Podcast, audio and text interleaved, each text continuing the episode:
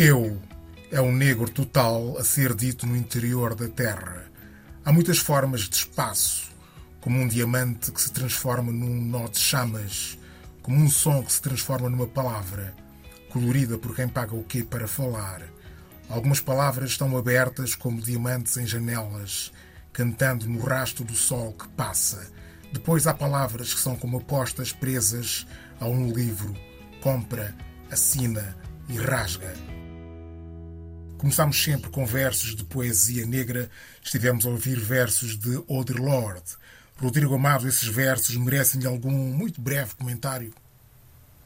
Eh, eu, eu diria que, que, temos que, que estar atentos uh, àquilo que nos rodeia, ouvir com atenção uh, todas as energias que nos rodeiam. Caros ouvintes, sejam bem-vindos ao programa Paixões Privadas, um espaço feito musicalmente pelos seus convidados. O nosso convidado de hoje é Rodrigo Amado, saxofonista e compositor de jazz, considerado pela crítica internacional como um dos cinco melhores saxofonistas tenores da atualidade. Este ano lançou dois álbuns já considerados históricos, o Let the Free Be Man com o quarteto americano This Is Our Language, que integra o histórico Joe McPhee e o álbum The Field com o Motion Trio, em colaboração com o lendário pianista alemão Alexander von Schlippenbach. Este ano ainda iniciou operações com uma nova formação, o Refraction Quartet. É ainda um notável fotógrafo.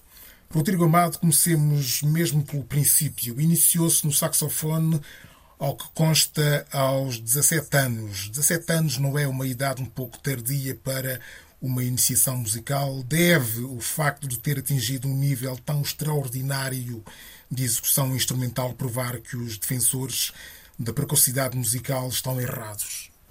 Não, eu, eu diria que, eh, que eu, como existem muitas outras, sou mais uma, uma exceção, não é? Porque, na realidade, eh, o facto de se começar eh, na música como instrumentista numa idade jovem, não é?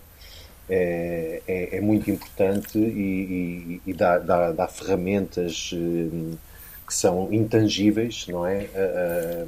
ao futuro músico.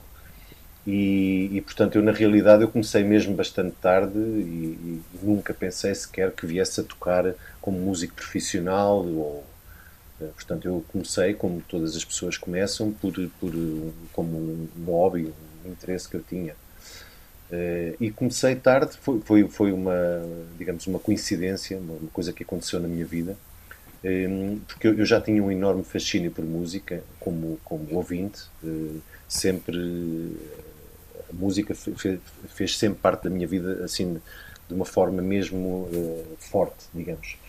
E eu, quando, quando cheguei aos 17 anos, eu estava mesmo a fazer 18 anos, foi no, no, no verão em que fazia 18 anos. Eh, tive um acidente grande que me deixou imobilizado durante, durante bastante tempo. E, e a minha mãe, na altura, perguntou-me se havia alguma coisa que ela me poderia, pudesse dar para, para, para ajudar, digamos, a passar o tempo. Isso. e eu respondi, um bocado meio na brincadeira, meio a tentar, respondi um saxofone. E ela, e ela deu-me um saxofone. Era um saxofone muito, muito simples, foi, foi bastante barato na altura. Era um saxofone português, que, eu, que aliás, que eu nunca mais vi nenhum daqueles. Um saxofone feito em Guimarães. E, e esse foi o meu, o meu primeiro contacto, digamos, com, com o instrumento. Pensa-se no Rodrigo Amado, no seio do jazz português, e pensa-se num corpo um pouco estranho, num ser algo à parte. Isso apesar do seu histórico de elaboração com músicos portugueses. Mas porquê essa sensação de ser um caso singular na realidade musical portuguesa. Já alguma vez lhe disseram isso? Uh, sim, não precisam de me dizer porque eu sinto todos os dias, embora uh, agora, uh, na realidade, é, é uma, uma, uma, energia que já se dissipou quase na totalidade. Mas no início, quando eu comecei a, a, a, tocar assim mais a sério, portanto a fazer a minha música, aliás, quando, quando, quando foi a, a altura da fundação da Clean Feed, que tem o mesmo nome do que o, o software que estamos a utilizar para, para conversar à distância. Quando foi a, a, a fundação da CleanFeed, nós deparámos com uma série de obstáculos, de, de, preconceitos, etc., em relação ao tipo de música que divulgávamos, ao tipo de música em que acreditávamos, que é um, é um jazz eh, extremamente eh, criativo, aberto, portanto, que não, não, não obedece às, às, aos formatos e às regras, digamos, habituais eh, que vigoram no jazz mais mainstream e que eram aquelas que eram tomadas como absolutas verdades em Portugal durante muito tempo. E isso um, criou uma série de, de, obstáculos. E eu de alguma forma fui sempre um dos principais representantes digamos dessa facção mais mais livre. Uh, e daí esse pronto daí essa essa sensação de que o braçalano fala. Parece ser o músico de jazz mais dir-se internacional ou internacionalizado do jazz português. Isso é fruto do acaso? Ou é uma estratégia deliberada não, veio, aconteceu de forma natural, digamos, foi uma, foi uma, uma, uma sucessão de acontecimentos. A, a fundação da, da, Clean Feed foi determinante para, para as oportunidades que eu tive e eu, por estar dentro da empresa, portanto, eu fui sócio uh, maioritário juntamente com o Pedro Costa durante cinco anos da editora e nós uh, fizemos uma série de colaborações com músicos estrangeiros, portanto, não só para os gravar, mas eu tive a oportunidade também de gravar com alguns desses músicos, eh, fizemos diversas idas a Nova York, etc. E, portanto, isso eh, colocou-me numa posição eh, pronto, que, eu, que eu obviamente que aproveitei e, e, e numa posição que muitos outros músicos não tiveram a hipótese de, de estar. É? Mas, ao, ao longo do tempo, as coisas têm mudado bastante eu sou um dos músicos com maior eh, projeção internacional, pronto, e, digamos com uma, com, com, com uma movimentação internacional mais intensa, mas já há uma série de nomes que estão a seguir as mesmas, uh, os mesmos passos, se não até quase a ultrapassar, não é? Porque existem músicos extraordinários uh, portugueses hoje no, no, palco internacional, é o caso da Susana Santos Silva, é o caso do, do Luís Vicente, o trompetista, uh, do Gonçalo Almeida, contrabaixista, uh, pronto, ou seja, uh, já não sou de forma nenhuma um caso, um caso único, que foi o que aconteceu durante algum tempo no início. E depois não nos devemos esquecer do, do exemplo absolutamente extraordinário do Carlos Zíngaro, que durante todas as décadas de 60, 70, 80, que fez um percurso internacional fortíssimo, como violinista, também nesta área da improvisação. E eh, às vezes as pessoas esquecem-se de falar nisso, eh, pronto, porque nessa altura também não havia as ferramentas de comunicação e de divulgação que existem hoje em dia. Uh, e portanto, hoje em dia é muito mais fácil se eu tenho uma, uma, uma, grande digressão internacional, como é o caso, nós vamos agora iniciar para a semana uma digressão de cerca de um mês na Europa e eh, é fácil fazer a divulgação disso e, e, portanto há um número muito maior de pessoas que fica com essa consciência, digamos, e isso transforma as, as percepções que as pessoas têm sobre os músicos. É, mas, mas pronto, é isso. É, é, importante lembrarmos também desses precursores que foram, no fundo, a nossa grande inspiração também para esta aventura. Os dois discos que publicou este ano resultam de gravações ao vivo. O Cecil Taylor dizia que o público deveria preparar-se para os seus concertos como ele também se preparava. Também diria isso de si? Não da mesma forma. Eh, eu percebo o que é que o Cecil Taylor queria dizer, mas hoje em dia eh, os públicos, digamos, de uma forma geral, estão bastante mais preparados para surpresas, para, para sons fora do habitual, para soluções diferentes, etc. Portanto, as pessoas hoje em dia já não são surpreendidas assim com, eh, com, com, a facilidade que eram nos anos 60, 70. Portanto, houve uma evolução muito grande a esse nível. Eh, até porque, por uma razão muito simples, porque as músicas, eh, digamos, dominantes, as músicas do mainstream, que hoje em dia, onde se pode incluir hoje em dia o hip hop, por exemplo, são músicas que têm um grau de criação eh, elevadíssimo e, portanto, já não é propriamente aquele pop rock eh, que existia na altura, em que as coisas eram todas bastante mais eh, quadradas, não é? E eu, eu acho que, que noto isso uh, nos nossos concertos, ou seja, nós mesmo que, chegamos a um, um, país qualquer, chegamos à Bélgica ou chegamos à Alemanha para fazer um concerto e uh, se apanhamos pessoas na, na, audiência que nunca ouviram aquele tipo de música, que não estão habituadas, as pessoas conseguem se conectar uh, ou pela energia ou pelas emoções, portanto, não, ou seja, não há, não há um, um um, afastamento apenas pelo facto de que as pessoas não estão, não estão habituadas a ouvir aquela música.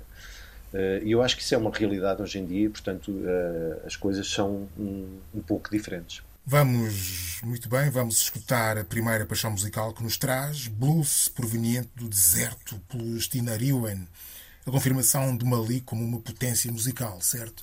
Certo. Eh, eu, eu, eu, também escolhi esta música por uma, uma ligação grande que eu tenho uh, ao deserto. É, é, uma ligação que eu não consigo, não consigo explicar, mas digamos que é um contexto uh, onde eu quero frequentemente voltar.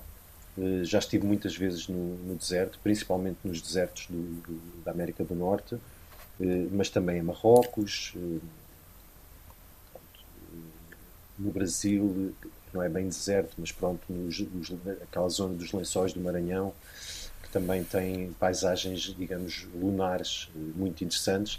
Eh, e eu, de uma forma geral, sinto-me sinto bem, sinto-me em casa, sinto-me no meu elemento eh, nesse, nesse contexto. E, e, e, e por isso fascinam-me todas as músicas que saem também desse, desse, desse tipo de energia. E, e, obviamente o Mali é uma superpotência nesse aspecto e, e, pronto, e daí a escolha do, do desta música do Stinário.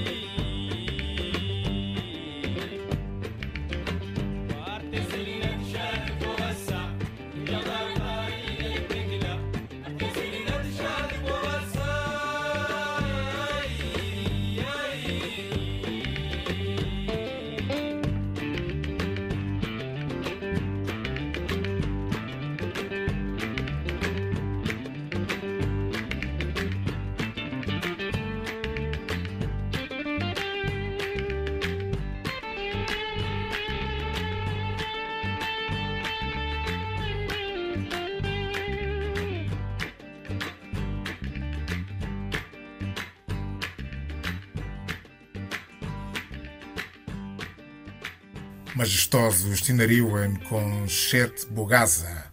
Falemos um pouco de outra paixão sua, a fotografia. Qual a relação entre a sua música e a fotografia? Sim, porque a sua música é um fluxo voluptuoso e extasiante de imagens fortes e magnéticas. Dir-se-ia que produz com a música a mesma matéria plástica que capta nas suas fotografias?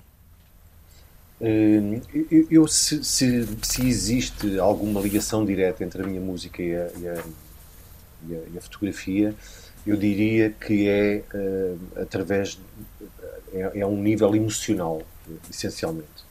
Uh, portanto são feitas pela pela mesma pessoa e eu uh, coloco muito de mim próprio nas coisas que faço. Portanto há, há, outros músicos que se pode dizer que são mais mais cerebrais, analíticos, etc. Portanto, em que eventualmente a música que, que fazem eh, pode não ter uma ligação direta com aquilo que eles são, na realidade, mas no meu caso isso não acontece. Eu acho que a minha música tem uma ligação muito grande àquilo que eu sou e, uh, e isso acontece também na fotografia. Portanto, logo aí poderá haver essa tal ligação. Eh, tirando isso, eu, eu, eu, eu uh, aquilo que eu vejo mais entre as duas é uma complementariedade. E isso tem a ver também com a, com a razão pela qual eu comecei a fotografar a sério, que foi exatamente para, para digamos, para, para me retirar um pouco da, da, da, do ritmo frenético da música, em que tudo o que eu faço é normalmente partilhado com outros músicos. E eu tinha a necessidade de, de, de fazer algo, de, de, digamos, de praticar uma disciplina artística em que pudesse fazê-lo sozinho. E a, a, a, fotografia é perfeita para isso, não é? Ainda por cima junta uma outra paixão, que é a paixão pelas viagens, por conhecer sítios onde nunca tive, por explorar, etc., pela aventura. E, portanto, uh, isso aconteceu de uma forma natural. E, foi muito importante, inclusive, em alguns anos que eu tive mais intensos, mesmo uh, quase esgotantes em termos uh, da atividade musical, uh, em que eu parava depois por um período de um mês, três semanas e dedicava-me exclusivamente à fotografia e, e, isso foi, foi, foi muito importante na minha vida. A fotografia é um jogo semiótico. Uma fotografia para si é uma fração da realidade ou é um fragmento de ilusão? Eu penso que pode ser as duas coisas, não é? Porque uh, depende, depende do, do, do, do tipo de, de, de, fotografia que estamos a fazer. Porque eu, por exemplo, uma, eu tenho vários projetos eh, eh, que mantenho em aberto, portanto são, são work in progress, eh, e um deles é fotografar as pessoas que me, que me estão próximas, a minha família, os meus amigos, etc. E eu, ao, ao fazê-lo, eu diga, eh, diria que, que, nesse caso, que as, as, fotografias são um fragmento da realidade. Porque uh, é exatamente aquilo que eu, que eu procuro captar, a verdade do outro, a verdade das outras pessoas. Tento captar as, uh, os, os, laços que existem entre, entre mim e elas, uh, portanto, as emoções que nos unem. Um, e, e, nesse sentido é muito importante que, que assim seja, que seja um, uma, um, fragmento da realidade e que exista alguma verdade nessas imagens. Uh, agora, quando eu vou fotografar, por exemplo, o deserto, um, eu aí estou à procura de algo que eu próprio nem sei bem o que é que é. Uh, e, e, é algo que me é dado pelas fotografias, muitas vezes uh, só depois delas terem sido tiradas. Hum, e nesse caso, eu, eu, diria que as imagens aí já podem ter uma componente grande de, de digamos, de, de, de, mistério, de surrealismo, de, irreal, irrealismo, não é? Que é, que é criado pela luz que, que existia no momento em refração eh, de alguma forma, na, na, na, por exemplo, nas areias do deserto, ou isso, que é uma coisa que acontece muito no deserto, que, a, a, a, digamos, o reflexo da luz na, na areia causa as maiores uh, distorções, digamos, cromáticas. E, e, portanto, eu penso que as duas coisas são possíveis. A fotografia, a música, a arte, enfim, são para si um ato de confrontação com o outro ou um ato de sedução? Eu, eu, eu não, não, não, não, não fotografo nem, nem, nem, nem toco para, para seduzir ninguém, não é? Eh, eu, eu, eu, toco para, digamos, para, para colocar a minha, a minha voz eh, cá fora. Eu, eu, eu, quero dizer às pessoas quem, quem eu sou, através da música que faço e através da fotografia que, que, que faço. Eh, agora, confronto, confronta, confrontamento também não, não, não será por aí, não é?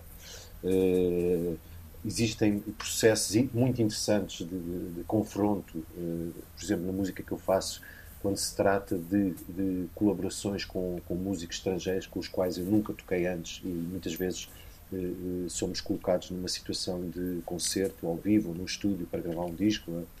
E, e um, alguma da música é criada nesse, uh, digamos, nesse, nesse patamar de confronto. Eh, com os músicos acontece assim, com outros não, não, não é assim. Agora, eh, eu como músico e como fotógrafo, eh, eu, eu, não procuro nada que tenha a ver com, com, com algo que esteja fora de mim. Tudo o que eu procuro são coisas que têm a ver comigo, não é? Eu procuro a verdade, procuro ser verdadeiro e procuro pôr para, para fora aquilo que eu sou no formato musical ou no formato fotográfico. Muito bem, escutemos a sua segunda paixão musical, Sonny Rollins, Óleo. Por que é que escolhe este tema, este clássico? Este, este, este tema, esta gravação específica é, é uma das minhas gravações preferidas do, do Sonny Rollins e é absolutamente extraordinário aquilo que ele faz nesta música. É tocada apenas em trio, ainda por cima, portanto não tem nenhum suporte harmónico, nenhum piano ou outro instrumento harmónico. E uh, isto foi gravado na, na, na, última digressão que o Sonny Rollins fez na Europa antes de se retirar, antes de fazer aquele famoso retiro sabático em que ele parou de dar concertos, parou de gravar e foi tocar, ia tocar todos os dias para a ponte de Williamsburg, em Nova York, e, e, onde ele fez um, digamos, um crescimento espiritual e musical, etc. Já foi amplamente uh, debatido e falado. E, estranhamente, esta gravação, que é das coisas que eu mais gosto que ele fez, eh, foi feita exatamente no momento em que ele próprio eh, se, eh, se sentia extremamente insatisfeito com a própria música. Ele sentia que não estava a ir a lado nenhum, que, que estava hum, perdido e, por essa razão, um mês depois, optou por, por parar. E, portanto, digamos que esta gravação tem um valor para mim muito especial.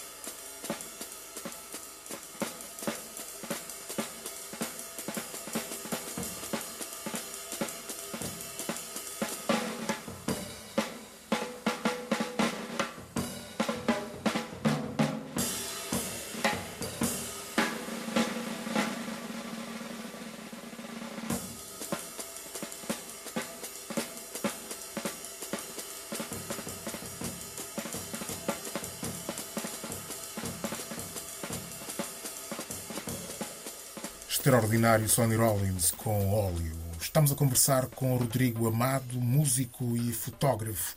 Pratica aquilo que se pode denominar de free jazz. Nessa música radicalmente improvisada, pode dizer-se que a experiência do músico são as asas da liberdade? Penso que sim, penso que sim, porque uh, é, na realidade, neste tipo de música, é a experiência que, que, que, que é tudo. É? Porque, no fundo, o que nós fazemos, por exemplo, as pessoas às vezes perguntam então, mas se tudo o que tu tocas é improvisado, portanto, se não há nada pré-planeado, etc., porquê é que, é que vais todos os dias para o estúdio praticar? O que é que tu vais praticar? Não há músicas nenhumas para praticar. E a questão é exatamente essa, é que nós temos que nos preparar para, para, para comunicar, porque uh, o grande processo deste tipo de música é a comunicação, é ouvir os outros músicos que, com, com, os quais estamos a tocar e conseguir reagir em milésimos de segundo a, a, todos, a, a tudo aquilo que eles estão a fazer. A todas as inflexões de ritmo, de harmonia, de, de, energia, eh, conseguir fazer um final de, de, a partir do nada, uma coisa que não está preparada. Eh, e, e, isso é uma coisa que só se consegue com o tempo. Eh, não, há, não há receitas, não há não há patterns para, para, para, aprender, não há nada. O que nós podemos fazer é conhecer cada vez melhor o instrumento com o qual tocamos, eh, procurar conhecê-lo na sua, digamos, na sua extensão natural, mas para lá disso, não é? Portanto, no caso do saxofone, eh, há um, há um quase limite infinito em termos de harmónicos não? que nós podemos explorar. Eh, e depois há toda uma série de, de técnicas eh, que se chama Extensive Techniques uh, ou Extended Techniques, que são uh, técnicas de multifónicos, de respirações, de ataques, etc. E, e, isso é uma coisa que nós devemos, que qualquer músico que pratique, que se considera um improvisador, portanto, que pratica este tipo de música, que deve fazer intensamente, que é trabalhar todos esses aspectos sem parar e, e, e, pronto, e acreditar que com o tempo que vai, vai ter, digamos, as ferramentas para conseguir fazer este tipo de música, para se tornar um, um grande improvisador. Em que medida é que Let the Free Be Man é um álbum político? É um músico político? Uh, não, eu não, não, não o diria. Uh, este, uh, aliás, porque eu procuro não, não, não misturar as coisas, tenho tenho tido grandes eh, desilusões, como penso que a maior parte de nós, eh, com eh, todas as estruturas políticas que tenho conhecido até agora, e, e procuro não, não, digamos, não, não, não estar a, a imprimir esse handicap à minha música. Neste caso, o título que eu, que eu, que eu dei ao disco e o título que escolhi para as músicas é um grito político, nesse caso, eh, tem a ver com isso. Mas é apenas isso, é apenas, digamos, um, desabafo. Uh, e tem a ver com, com isso mesmo, com o estado a, a, a, que o mundo chegou e com a, com a enorme perda de liberdades que acontece todos os dias de uma forma que nós quase não notamos, que nos é apresentada como necessária, como é essencial, precisamos disso para manter o equilíbrio, para manter as sociedades a funcionar. E, e todos nós vamos perdendo liberdade, perdendo, perdendo, perdendo, e, e, e pronto. Eu acho que é, é, muito importante que se fale disso e, e principalmente que as pessoas tenham consciência disso. Ok, estamos a sua terceira paixão musical, Randy Weston, pianista recentemente falecido, com um tema do álbum de nome curioso, African Cookbook, livro de cozinha africana. O que nos diz sobre ele? Uh, este disco do, do, Randy Weston uh, é, é, um dos clássicos uh, dele e a, e, a, minha escolha deveu-se à, à, participação neste, neste disco do Bucará, que é um, uma, das, uma, das, minhas grandes influências. É, é um, um saxofonista que eu só comecei a ouvir com mais atenção recentemente eh, e que tem um fraseado absolutamente único, tem uma, faz uma pequena inflexão no fim das notas que lhe dá um, uma linguagem que é, é só dele, é inimitável. E, e, e, portanto, digamos que nesta música estão duas coisas. Está isso, está a, a, a voz do Booker Ervin, que é uma, uma, influência gigante na minha música, eh, e está também o Randy Weston, que é um dos músicos que, que, que eu acho, um dos músicos de jazz que manteve uma maior ligação às suas raízes africanas.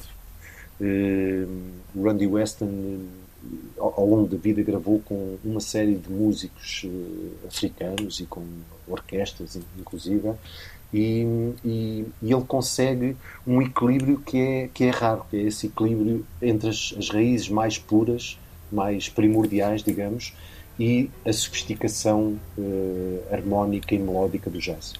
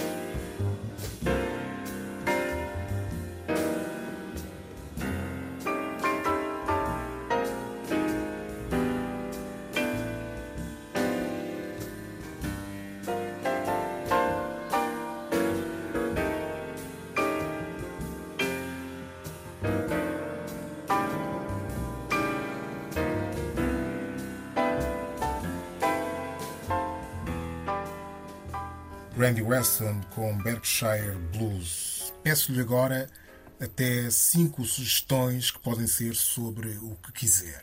Eu, eu a, a, primeira a primeira sugestão, digamos, o primeiro destaque que eu, eu falaria é um fotógrafo que é o Larry Fink, que, uh, do qual eu utilizei uma fotografia para o meu uh, para o segundo álbum deste quarteto com, com o McPhee, de que já falamos, e, e eh, era um fotógrafo que eu já seguia há, bastante tempo e que admirava bastante, mas não, não, não conhecia a fundo a obra dele.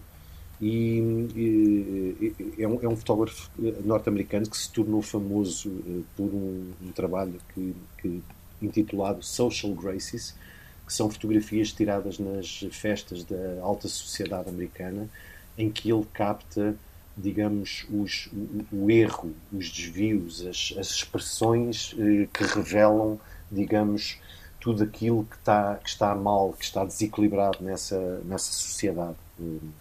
E, e, é um trabalho interessantíssimo de fotografia a preto e branco, é absolutamente genial.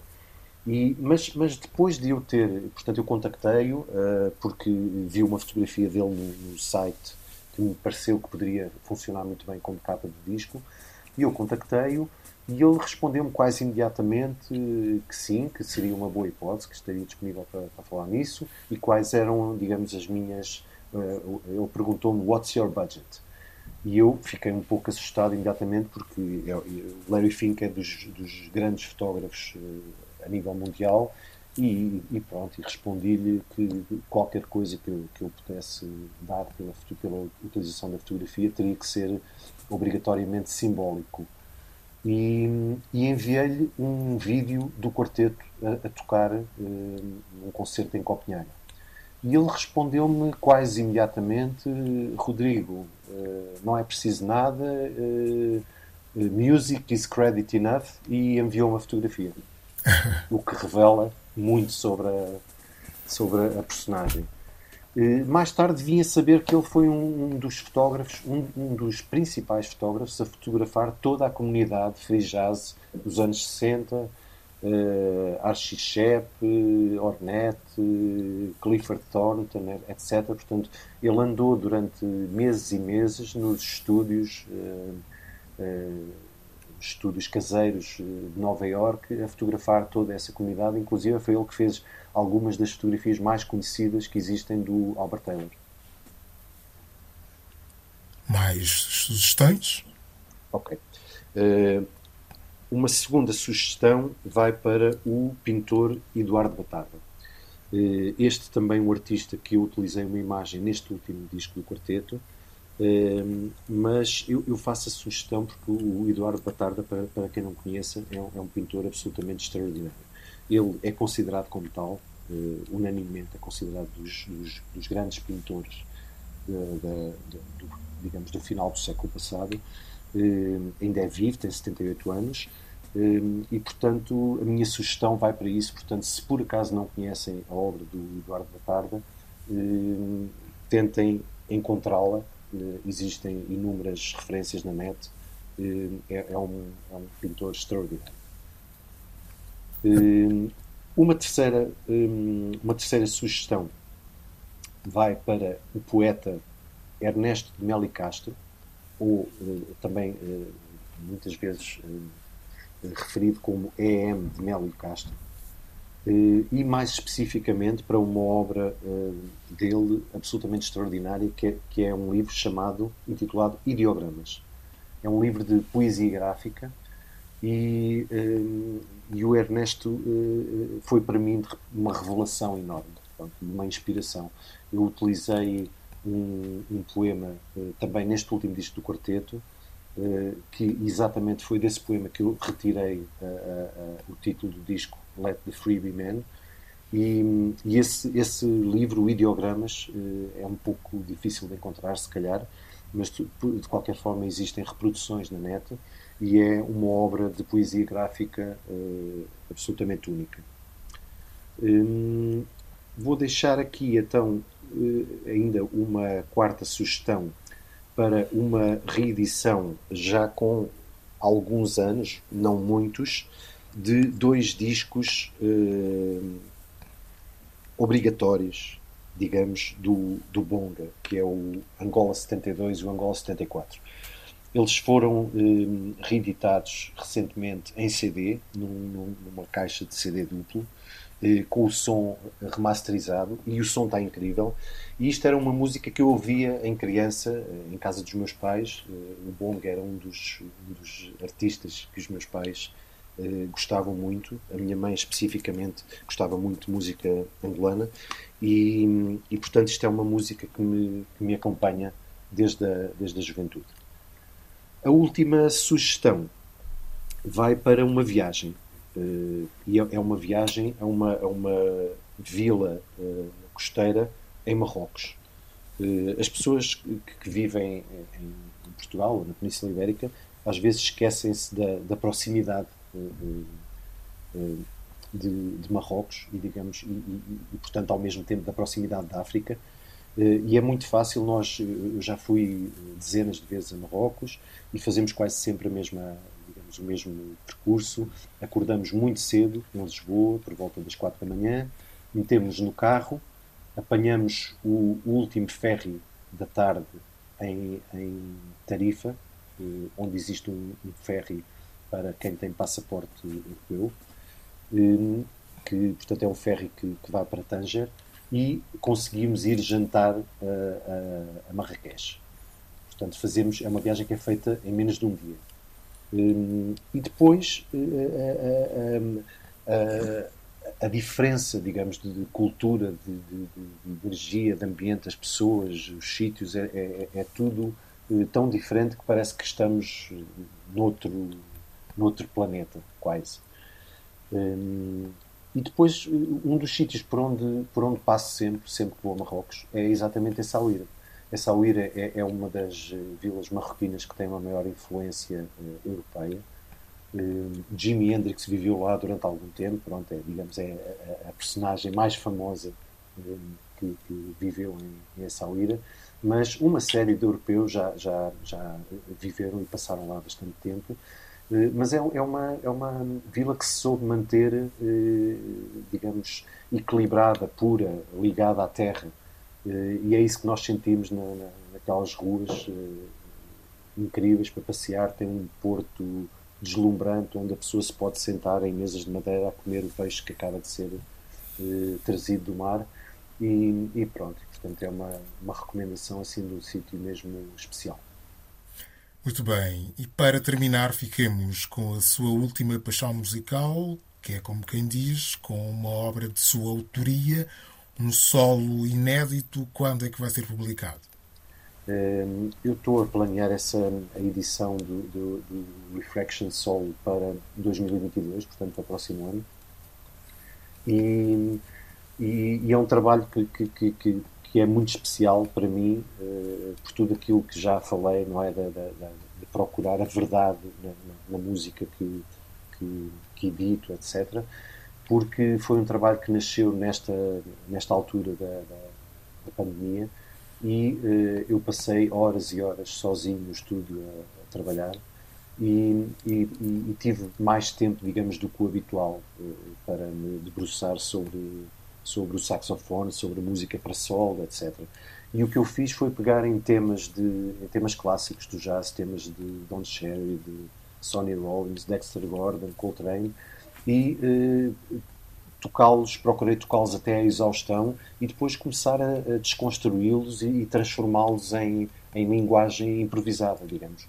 É um bocado tentar eh, eh, peneirar eh, a areia para descobrir ouro. E o ouro é isso, é aquilo que fica, é aqueles uh, resíduos finais que ficam, que são os mais valiosos e que, e, e que, que, são abstração pura uh, e que depois o transformam, pronto, que, que, eu transformo, não, que se transforma uh, automaticamente em matéria que passa a integrar o meu discurso como improvisador. Rodrigo Amado, muito obrigado por ter sido convidado do Paixões Privadas. Obrigado eu, foi um prazer.